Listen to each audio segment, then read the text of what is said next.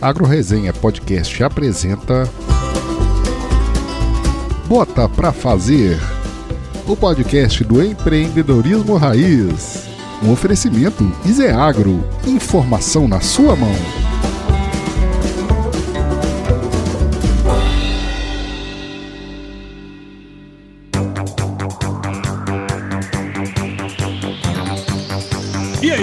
Pessoa! Seja bem-vindo, seja bem-vinda aqui ao primeiro podcast de empreendedorismo agro, que é essa parceria tão legal que a gente está fazendo aqui com a Ize Agro, né? A gente está aqui para compartilhar histórias, insights, acertos e também os perrengues aí da galera que está fazendo acontecer no agro. Então se prepare que a partir de agora a sua próxima hora vai passar com o melhor do empreendedorismo raiz. Nosso convidado de hoje é um convidado muito especial, ele é primo do Michael Schumacher, não, brincadeira.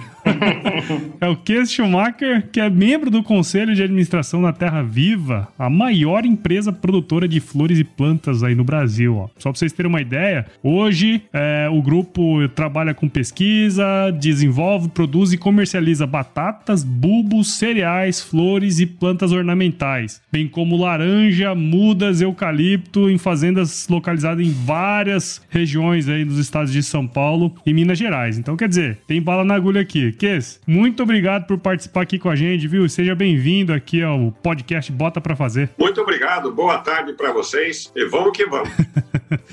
Muito bem. E agora, ó, quem tá aqui com a gente, vocês já conhecem, Matheus Calheiros e Murilo Betarello. Pessoal, como é que vocês estão? Tudo bem? Como é que tá, Paulo, Keis, Murilo? Ó, hoje tô até com a, com a caneca especial pro nosso convidado, do Encontro de Exalquianos de Olambra. É isso aí. Celebrar também, né? Primavera chegando aí, nada melhor do que falar também com o pessoal que entende da Estação das Flores, que falar de flores também, né? E aí, Murilão? É isso aí, boa tarde, boa noite para quem tá ouvindo aí, é um prazer compartilhar aí mais uma, um bate-papo aí com vocês. Tá sendo muito bacana fazer esses podcasts aí com a AgroResenha e rezando para chover aqui também, né? Começou a primavera sem chuva, tá complicado. É, aqui em Cuiabá deu uns respingos esses dias, né? E eu falei pra turma que aqui quase deu para molhar a poeira. Tá feio o negócio aqui, rapaz. Mas, ah, Deus provê, né? Então logo logo essa chuva desce aí e nós começamos a produzir. Mas vamos começar aí com o Ques. Ques, aqui no, no podcast a gente é, gosta de saber um pouco da história, né? Eu acho que seria legal se o senhor pudesse contar pra gente um pouquinho da sua história, um pouquinho da história também da Terra Viva. Então fica à vontade aí para compartilhar com a gente. É, eu já tenho 77 anos, já estou avançando bem, né? Mas uh, estou me esforçando para chegar aos 100, viu?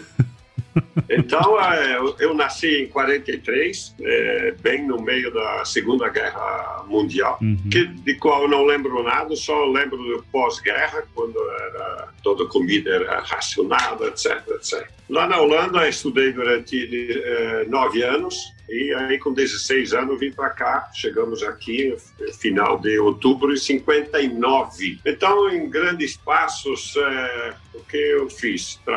trabalhei 10 anos na, na lavoura. Nós fizemos de tudo naquela época. Meu pai, meus irmãos, é, três irmãos. É, testamos de tudo para ver o que, que a gente realmente queria fazer. Então, é, ovos, hortifrutas, flores, é, de tudo. Uhum. Trabalhei muito com trator, nossa, acho que uns 10 mil horas. E grande parte é, não parece, né? Já tem que refazer o motor, nem precisou, né?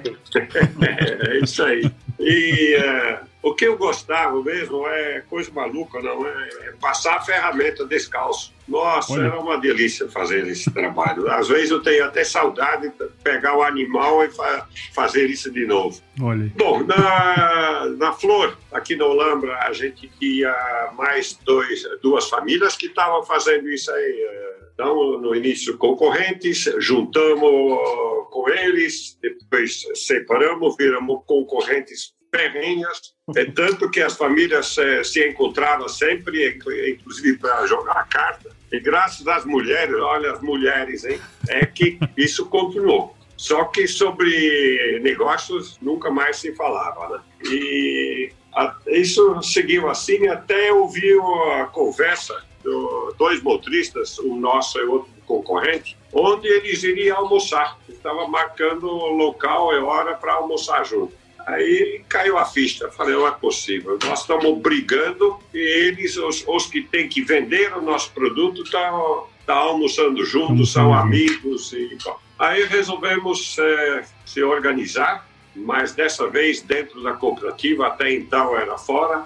E aí, na realidade, começa a história de, de, é, de flores aqui na Holanda. Se não fosse esse passo, ou seja, se não fosse trabalhar dentro da cooperativa, hoje, com certeza, a, a, o tamanho de produção de flores aqui no Holanda seria bem menor e uh, constituíram principalmente por grandes produtores, uhum. o que hoje é totalmente uh, diferente. Né? Depois entrei eh, então como na cooperativa como gerente comercial, é, de flores. Aí parece que o pessoal gostou que estava fazendo e pediram para eu assumir a diretoria é, comercial do, da CAP, Cooperativa uhum. Agropecuária Holanda. Então naquela época eu tinha que era responsável por toda a venda, qualquer produto, era, era, muitos produtos. Da metade não entendia muita coisa, mas sempre tinha pessoas mais experientes do, do que eu. Então, isso foi um aprendizado muito grande de, de trabalhar com pessoas, é, liderar pessoas mais velhas do que eu e que tinham mais experiência, né? Uhum. que aprender a, a, respeitar as pessoas e, mesmo assim, conseguir ajudá-los. Então, isso foi uns 15 anos que eu fiquei na, na cooperativa, fora da empresa Terra Viva, que, enquanto uhum. isso, meus irmãos, meu pai e cunhado desenvolveram, foi crescendo crescendo, crescendo, comprando primeiro terras aqui na, na Ulambra, região, depois para a região de Casa Branca, Vargem Grande, e mais tarde para Minas, para procurar altitude. Né? Uhum. E em 86, é, meu pai, então com 70 anos, é, falou a minha, você é o mais velho e é, você tem que me suceder. Bom, naquela época podia ser assim, né? Então, o que foi feito. Só que é, é, isso é, é, fácil dizer, mas para meu irmão, o, o Pete, na, na, cabeça ele dizia sim, mas coração falava não. Então foi, é, foi um processo é, difícil entre nós dois e nós tivemos outros processos assim mas o que, que é característica da, da, da, gente, da família, é sempre é, é, resolver. Até a gente já brigou muito, discutiu muito na, na, na família, mas continua se amando e, e, hoje todo mundo já com uma certa idade, tá? Melhor dos mundos. Uhum. Uma vez por mês a gente se encontra, amanhã inclusive todo mundo vem em casa, acho que 18, 20 pessoas. Então é fantástico. E a, e a, e a moçada nova e a outra geração, como tá? Já estão Tá, tá bem. Hoje, é... então, deixa eu completar, fui diretor-geral, depois outro irmão é, assumiu o meu lugar, ficou seis anos, já avisou quando ele aceitou o convite de, olha, eu fico cinco anos, foram seis. Depois nós tivemos é, na Terra Viva três anos um diretor de fora, foi bom também, é outra experiência. E agora o, o Klaas, é, na terceira geração, está na liderança.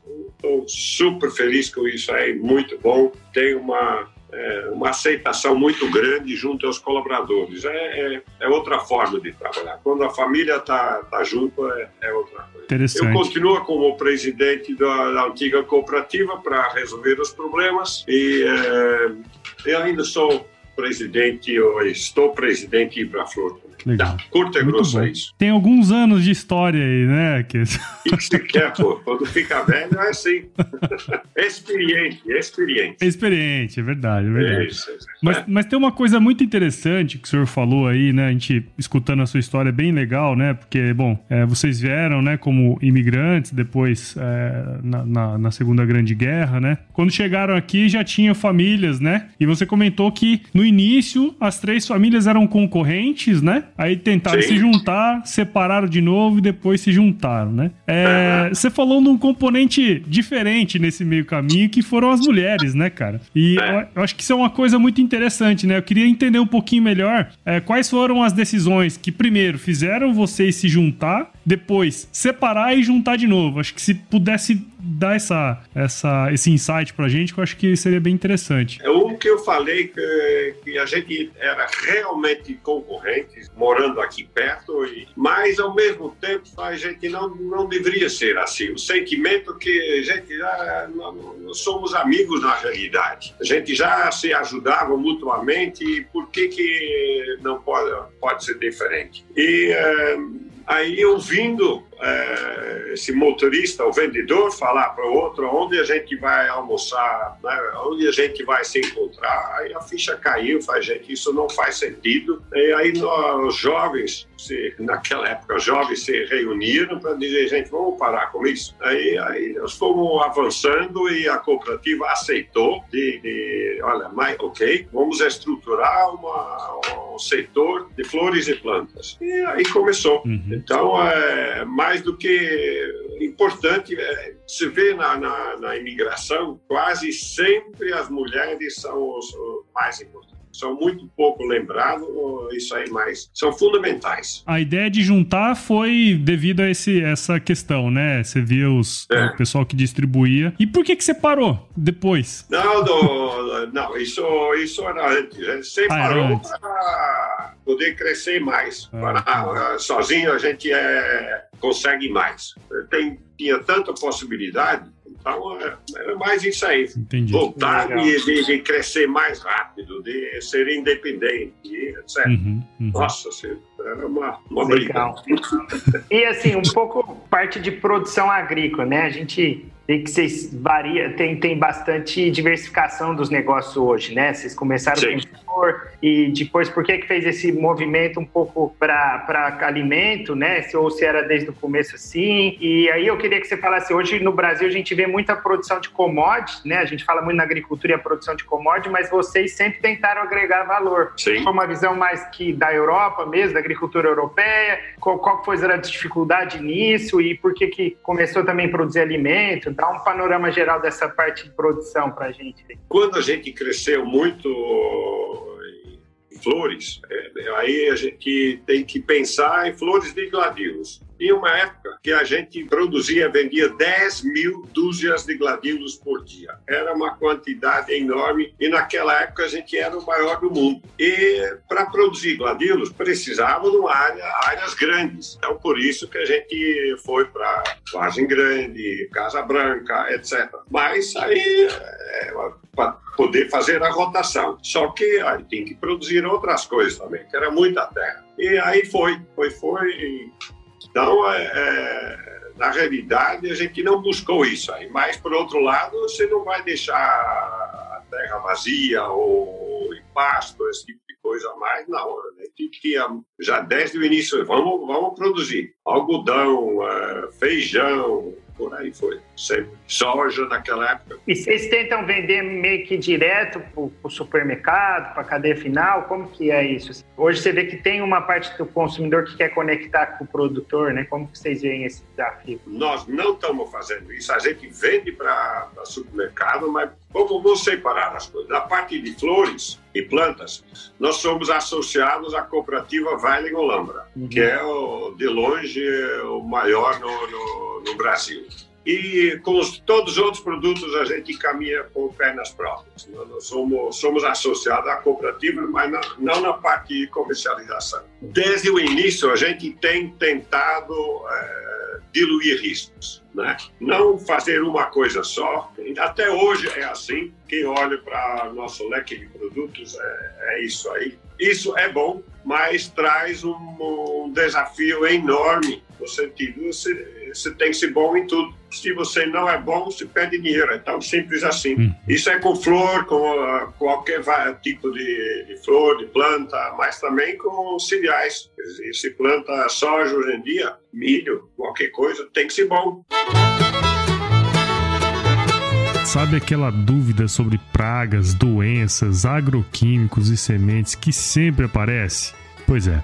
Então baixe agora o aplicativo da Izeagro e tire todas as suas dúvidas de graça na plataforma.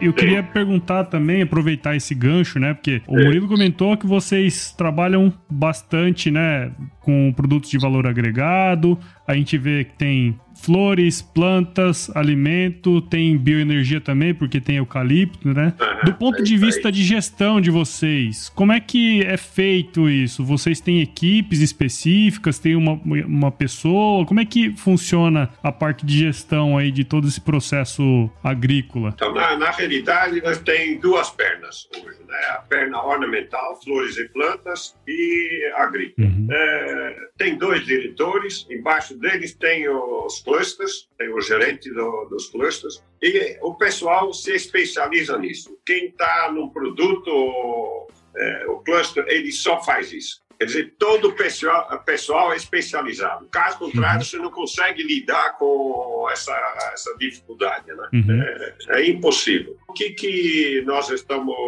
operando, nós temos é o uh, modelo de gestão Terra Viva, que é, opere UGBs, Unidades Gerenciais Básicas, que faz com que esse pessoal, o trabalho rotineiro, eles fazem por não precisa de gerente é, para dizer o que fazer e o que não fazer. O próprio pessoal sabe e sabe melhor quase sempre sabe melhor que o gerente. Então, uhum. isso é, é, o trabalho que nós estamos fazendo há vários anos. Tem um caminho ainda a melhorar, graças a Deus. Temos exemplos de empresas é, que funcionam, que operam melhor esse modelo do que a gente. Então, é, isso é muito bom. Mas é uma satisfação enorme ver é, o pessoal feliz, porque eles, ninguém precisa falar para ele. Quando chega segunda-feira de manhã, sabe o que fazer. Uhum. Então, é o que, que a gente tem ouvido do, dos próprios colaboradores, que estão muito felizes com, com esse modelo. Então, isso tudo isso aí, somando tudo isso aí, faz com que você tenha é, essa especialização que, que se precisa. Uhum. Caso contrário, você não consegue lidar com, com tantos produtos diferentes. É, e, e, tem um ponto bem interessante aí, né, que por exemplo, a gente isso de, demanda pessoas que são bastante autogerenciáveis, né?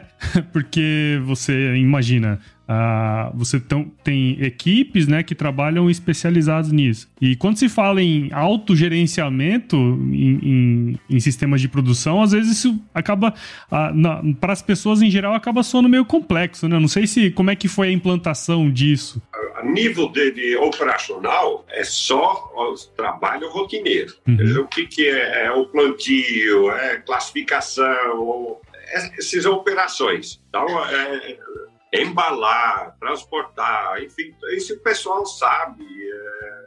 Então ninguém, ninguém precisa falar mais essas coisas. Porque, uhum. inclusive, nós temos vários exemplos do que aí, aí, aí a coisa desanda. Porque o, o gerente acha que ele sabe, insista em mostrar como fazer e dá errado. Só que uhum. não aceita a sugestão.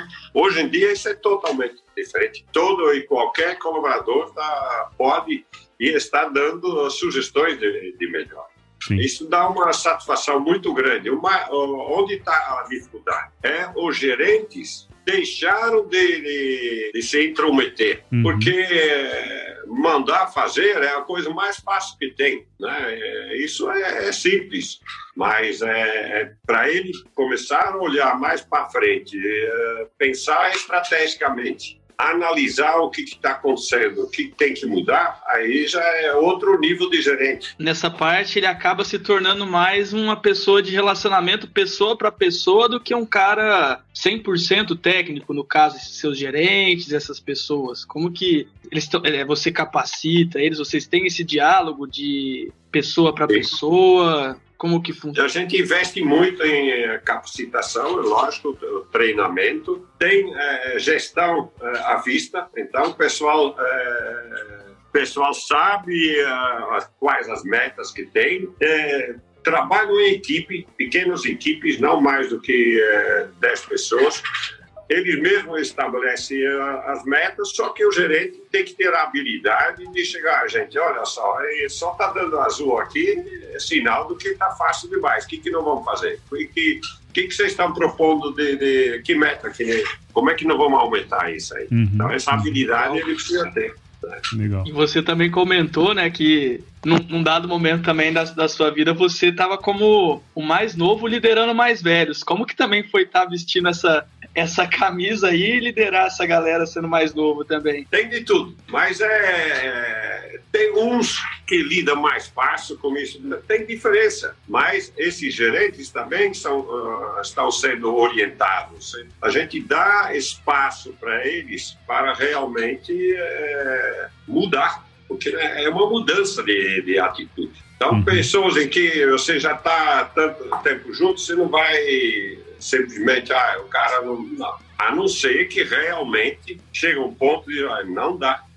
A, o gerente está impedindo o bom funcionamento. Nós tivemos alguns casos assim que a gente é, se despediu desses, é, dessas pessoas, porque eles não estavam querendo trabalhar nesse modelo. É, esse é um modelo, sem dúvidas, muito complexo de, de implantar, né? Se a gente pensar no, no toyotismo lá, o pessoal faz na, nas linhas de produção japonesa, né? O Gemba, que o pessoal fala muito, né? É basicamente isso. Né? Mas é, é de lá que vem, do Toyota.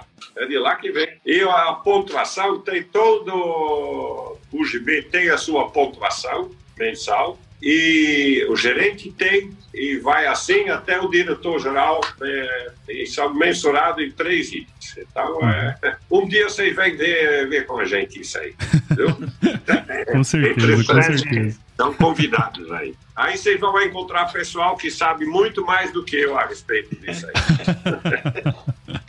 sem dúvida, sem dúvida. E que acho que uma outra coisa também que você tocou aqui no assunto e que eu achei super legal é que chegou em determinado ponto da sua carreira que o pessoal te colocou como no comercial, né? É, na diretoria comercial. Acho que quando você trabalha com esse tipo de produto, né? Flores, plantas e tudo mais, é, você precisa ter um departamento comercial mais estruturado, né? Assim, do ponto de vista, porque você trabalha com alguns produtos que demandam isso, né? Mas no geral, quando a gente conversa com os produtores, né? Em geral, normalmente não tem um departamento específico de vendas, né? Ou de, de comercial mesmo, né? Como que você enxerga isso? Tanto que isso é bom para a empresa? Queria entender um pouco mais dessa parte comercial aí. Na realidade, parte de vendas, parte comercial ocorre dentro do sistema do Vine, da cooperativa. Uhum.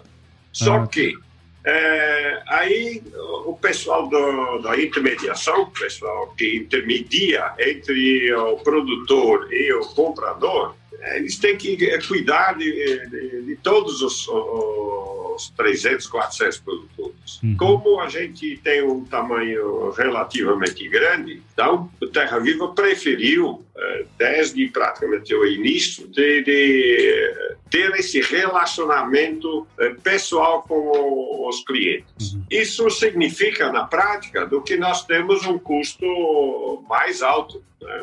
porque tem o nosso próprio departamento comercial e você paga as mesmas taxas do que é, outros produtores para a cooperativa. Só que a visão por trás é do que com isso se vende melhor e se tem preferência. E, evidentemente, tudo isso aí tem que ser acompanhado por uh, excelente qualidade, diferenciação dos produtos e etc. etc. Uhum. Então, é, é, é, por isso. Nesse ponto de cooperativa, Keis, eu tive a oportunidade de viajar há uns dois, três anos atrás numa bolsa da NAFT, acho que você conhece muito, você falou que já viajou bastante, gosta de fazer isso para aprender, e a gente vê a diferença da mentalidade cooperativista ou associativista, muito do agricultor europeu e o brasileiro. O que, que você acha disso? O que, que você acha que o agricultor brasileiro pode melhorar né, em, em relação a isso e da importância disso para o desenvolvimento da agricultura? Eu, eu, eu não tenho nenhuma pretensão de, de achar e de dizer que para o produtor brasileiro,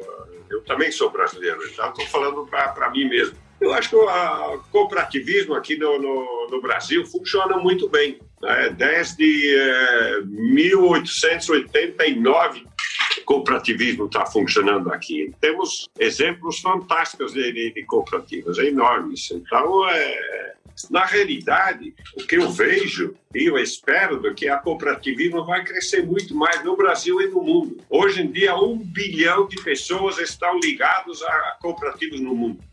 Um bilhão. Imagina só, tem 100 milhões de colaboradores uhum. dentro das cooperativas. E se a gente pega apenas as 300 maiores cooperativas, tem em ativos 2,5 trilhões. 2,5 trilhões. Mas você acha que a nova geração tem dificuldade de entrar no sistema cooperativista? Eu, eu às vezes eu vejo dificuldade nisso, assim, em algumas cooperativas grandes. Depende muito do produto que você tem. Quer dizer, quando você é produtor de, de soja, de, de algodão, de milho, é, e etc, etc, aí produz frango, gente, é muito melhor você se associar a uma cooperativa cooperativa. Ou você tem que ser muito grande. Se você é grande o suficiente, não precisa. Não precisa. Se você tá, produz em 10, 15, 20 mil hectares, você pode se associar. Então, eu, o, o, que eu sempre falo, a, a, opção de você se associar a uma cooperativa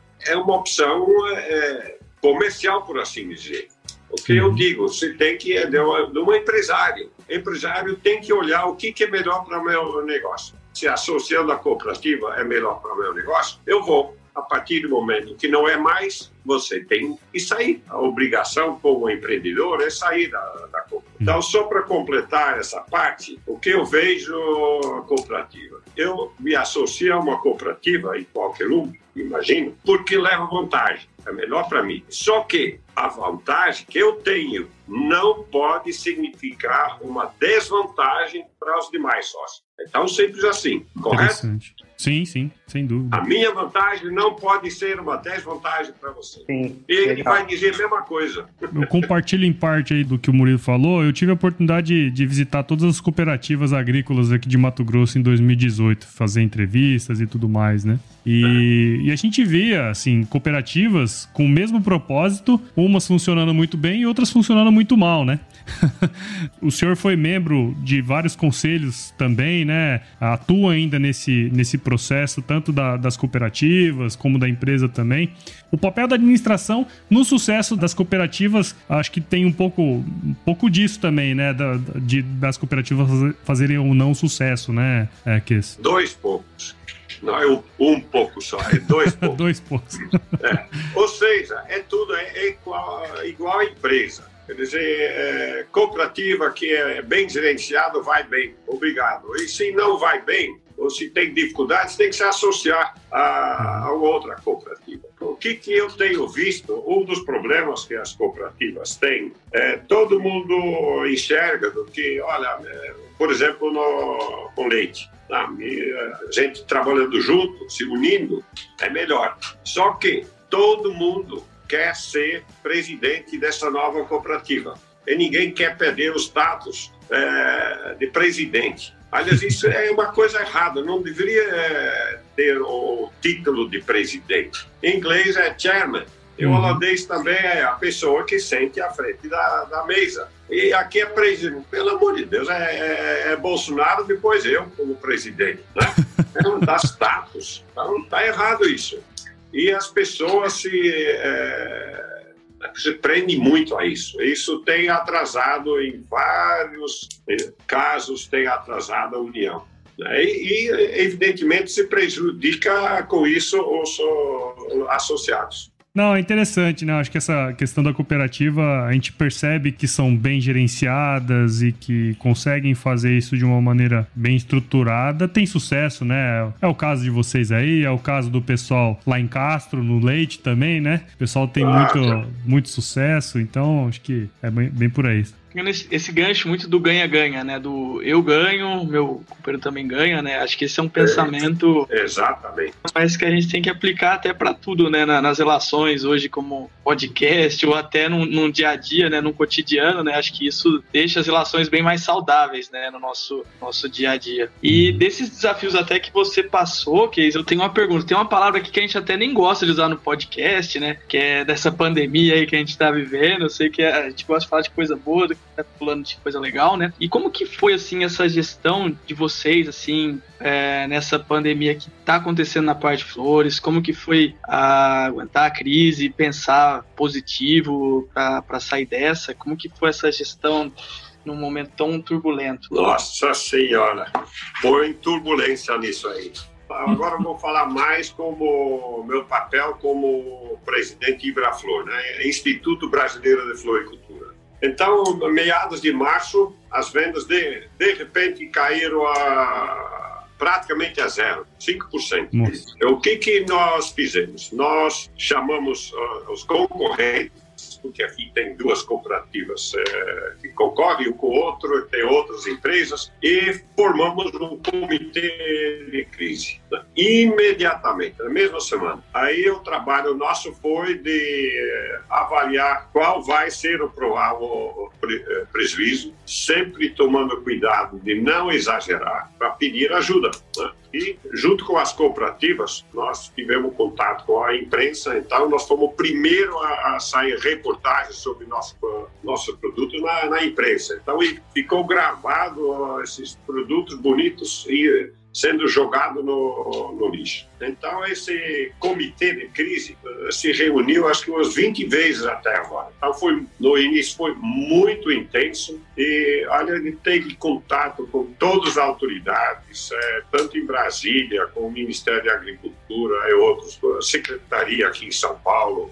o Paraná e assim diante. A gente mexia com Deus e todo mundo para conscientizar do que, gente, é flor e planta é um produto agro, portanto, pode ser é, comercializado e é o alimento para a alma. Os alimentos poderiam ser vendidos. E nós falamos, não, flor e planta é alimento para a alma. E isso é importante nessa pandemia, de que as pessoas podem adquirir flores, podem adquirir plantas para se tranquilizar, para se sentir melhor em casa. Então, a gente bateu muito nisso aí. Inúmeras reportagens, é, é, quadro verde na Apple várias vezes. É, nossa, foi uma mão na roda, foi fantástico. E é, hoje as vendas são espetaculares, é, é inacreditável. Isso é, é com plantas. Flores de corte, por causa do que não está tendo decorações, não está tendo festa, não está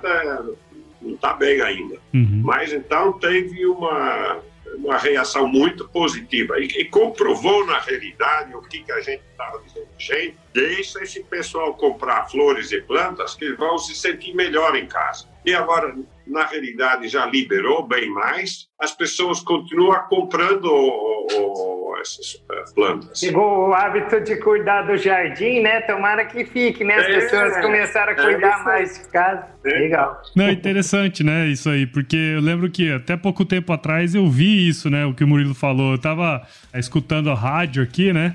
E aí tem uma propaganda lá de uma empresa da, do Mercado Livre que ele fala assim que a procura por é, cuidar do jardim aumentou, a busca por cuidar do jardim na plataforma deles aumentou 400%.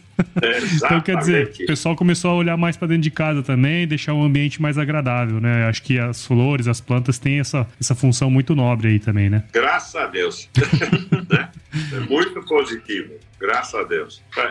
O, o Kes, acho que tem uma coisa também que, que me surgiu aqui, né? As flores, é. as plantas, elas sempre sofrem algum com problemas econômicos que acontecem de vez em quando, né? E também imagino que não é do costume do brasileiro em geral consumir flores, né? Como é na, na Europa, né? O pessoal compra flores para colocar em casa, né? Aqui no Brasil ainda tem um, uma visão um pouco diferente desse consumo de flores, né? De plantas. Uma, vou comprar para uma festa, para um, uma coisa assim, né? Tem algum trabalho que vocês estão desenvolvendo em relação a isso? Isso, é, de que maneira que isso está caminhando ao longo da história aí de vocês? Isso, a gente tem essa, essa visão também, de fato, mas uh, mudou bastante, viu? Já estava, antes da, da pandemia, a gente já estava vendo do que cada vez mais as pessoas compram flores para, o, para levar para casa. Né? Uhum. Né? O, Veja só, hoje em dia tem 80 redes de supermercados, já ou, talvez chega perto dos 100, já estão sendo vendidas flores é, e plantas. Grande maioria do que se compra em supermercado leva para a sua própria casa. Uhum. Então é, é um percentual alto. E, e falando de, de crise, é, o que, que a gente percebeu? Que, na realidade, uh, eu já estou desde o início, no, já estou mais de 50 anos nisso aí. Então, é, é, já passamos por várias crises. E cada vez uma surpresa, no sentido, olha, nossa, parece que a flor não, não sente tanto. A única coisa que, é, depois que realmente é, a economia começava a funcionar, a flor também demorava mais para engatar. Mas uhum. durante as crises nunca foi muito pesado para nosso setor. Interessante. Tinha uma visão um pouco diferente. Eu imaginava que, que tinha uma, uma um impacto grande. Mas é legal saber disso, né? Porque é um mercado interessantíssimo, cresce, né? Pelo que, eu, que a gente pode perceber. E tem uma função muito legal também na sociedade, né? Não, isso nós vimos agora. Isso não, né? tem, não tem dúvida que ajudou muito. Né? E, a expectativa que a gente tem que isso vai, vai continuar. Né? Uhum. Né? Muito positivo. Eu acho que entrando aqui para um, um caminho aqui mais para planos de futuro, né? E, e tudo mais, que eu acho que queria entender um pouco de você, assim. É, bom, você viveu aí mais de 50 anos da sua história mexendo nessa, nesse ramo, né? Tem muita história para contar, a gente poderia contar inúmeras histórias, né? E agora acho que é um momento bem interessante que o senhor tocou aí, que, enfim, a gente teve um problemaço agora, mas as perspectivas são boas, né? O que, que vocês têm de planos para o futuro, assim? É, pensando tanto na questão produtiva, comercial também, né? De distribuição. É, olhando como para mim mesmo, o que, que eu vou fazer? Eu acho que é lentamente se preparar para aposentar, né? Diminuir um pouco o ritmo de trabalho e eu ainda quero escrever um livro, vamos ver se Além disso, ser útil de, de uma outra maneira, apoiar a terceira, a quarta geração que vem vindo, zelar. E se o Covid deixar, viajar. Eu gosto uhum. bastante, então é, é isso aí. Ou seja, ser feliz. Sim. Se eu olho para.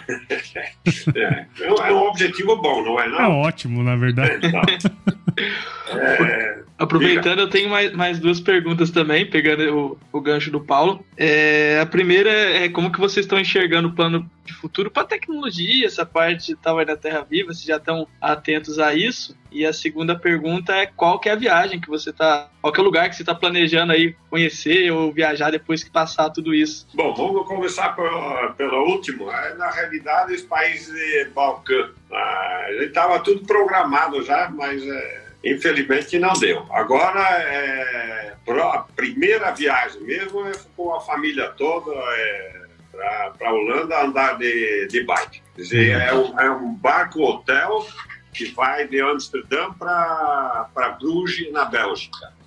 E à noite vai tocando, durante o dia anda de bike, etc, etc. com a turma toda aí. Então, é, isso é para festejar os 55 anos de, de casamento aí. Né? Ah, coisa boa. É. Sobre a tecnologia, é, evidentemente a, Terra Viva está trabalhando nisso aí fortemente. É, falta muito pouco para que as floriculturas, é, através dos atacadistas, eu, Vale, etc., podem comprar diretamente no nosso estoque de, de flores e plantas. Né? Isso em muito pouco tempo vai ser eh, realizado.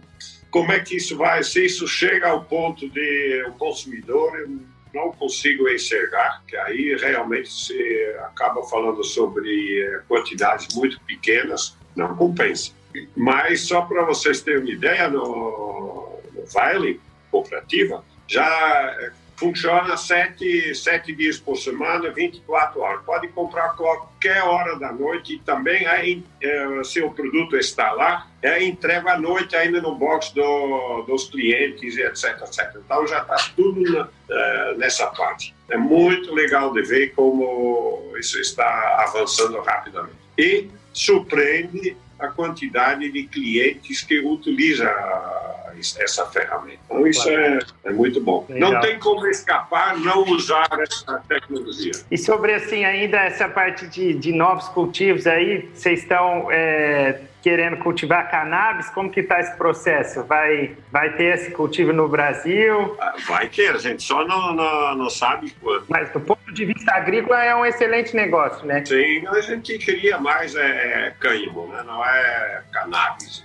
Isso não, isso não interessa, só complica. Sim. Mas, é, mesmo assim, é um assunto difícil. Né? O governo em si é contra, tem muita resistência, preocupações. Então, é, um dia vai, vai, vai ocorrer. A gente tinha é, a licença, mas é, conseguiram mudar de novo. Agora entramos de novo na justiça para ter o direito e bom, aí vai. Mas um dia vai. Não vamos esquentar muito a cabeça, não. Estamos preparados. Se vier, ótimo. Se não vier, fazer o quê? Mas um dia vai vir. E aí, você já conhece o aplicativo da Iseagro? Não! Então baixe agora a melhor plataforma para que produtores e técnicos se conectem com empresas de insumos e tecnologia.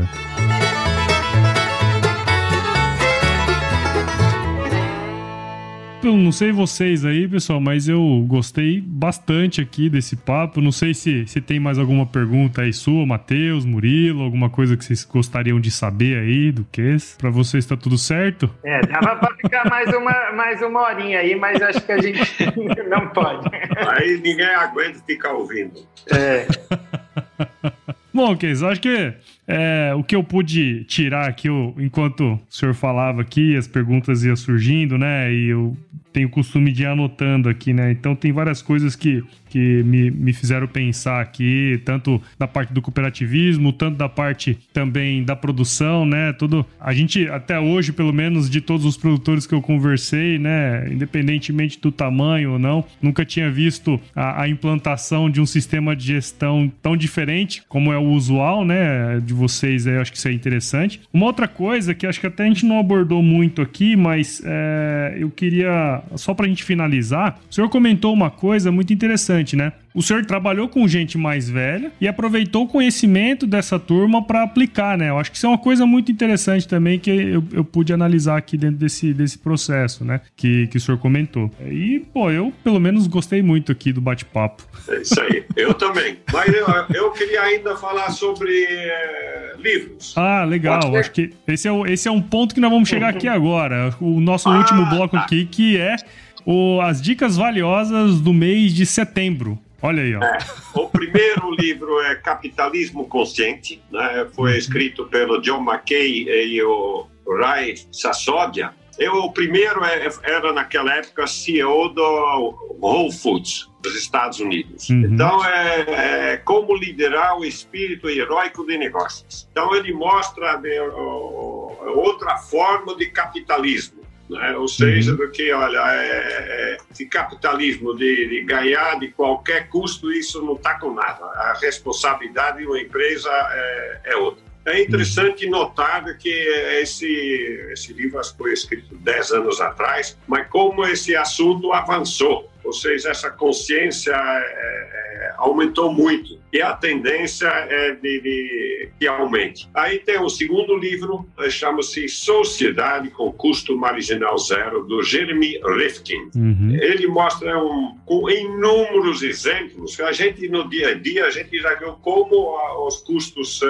reduziram. É, é simplesmente o, o telefone e, energia elétrica, é assim vai. Quer dizer, mostra que essas empresas gigantescas vão perder a sua hegemonia. Né? Isso vai, vai mudar. Então, ele até ele prevê do que, olha, vai levar um bom tempo, mas vai eclipsar o capitalismo. Uhum. Então, esse base colaborativo vai surgir. Era assim, né, 500 anos atrás, vai vir na era industrial, vieram as cada empresas maiores e maiores, e agora vai voltar para isso. É interessante, se você lê o livro, você reconhece muita coisa, faz sentido o que ele está dizendo. Então, eu recomendo ler isso aí. Legal, legal. Duas dicas muito boas aí, hein? O Matheus, que gosta de ler também, Matheus, o que, que você achou? Excelente, vixe, já tá.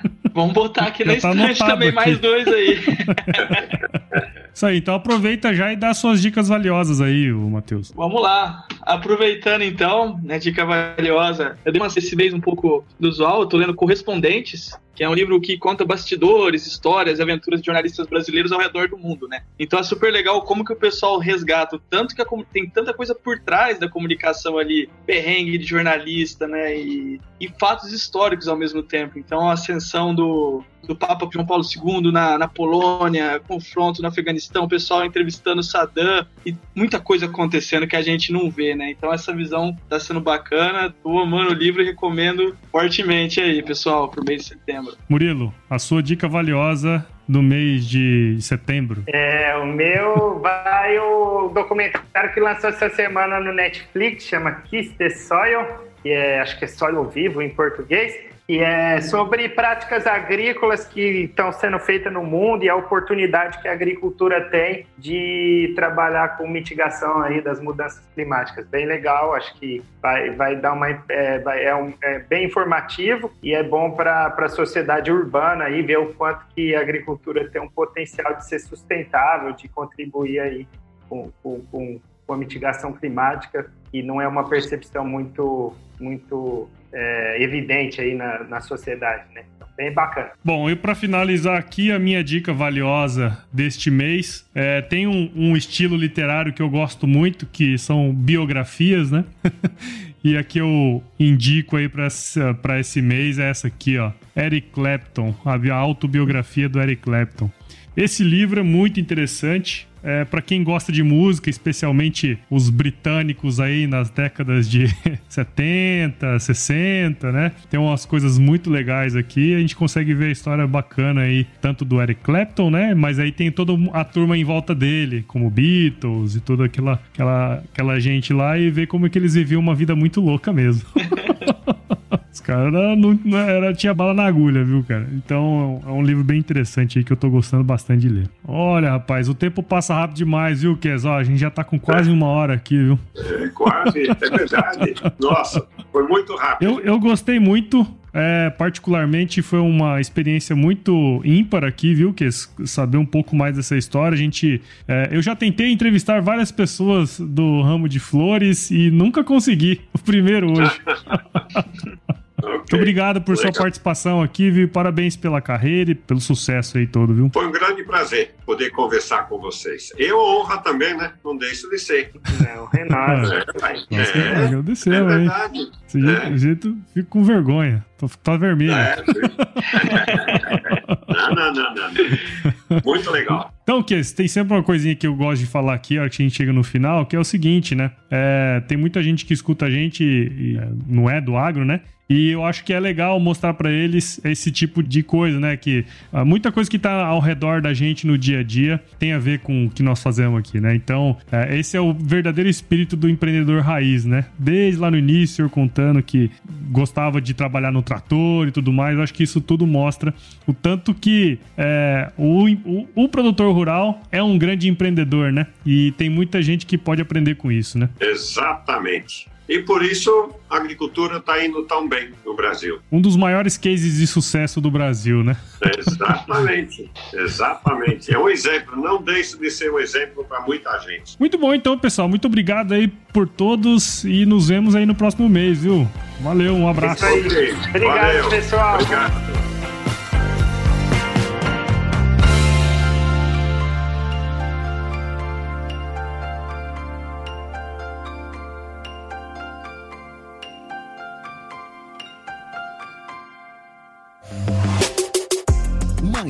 Produto com a edição Senhor A.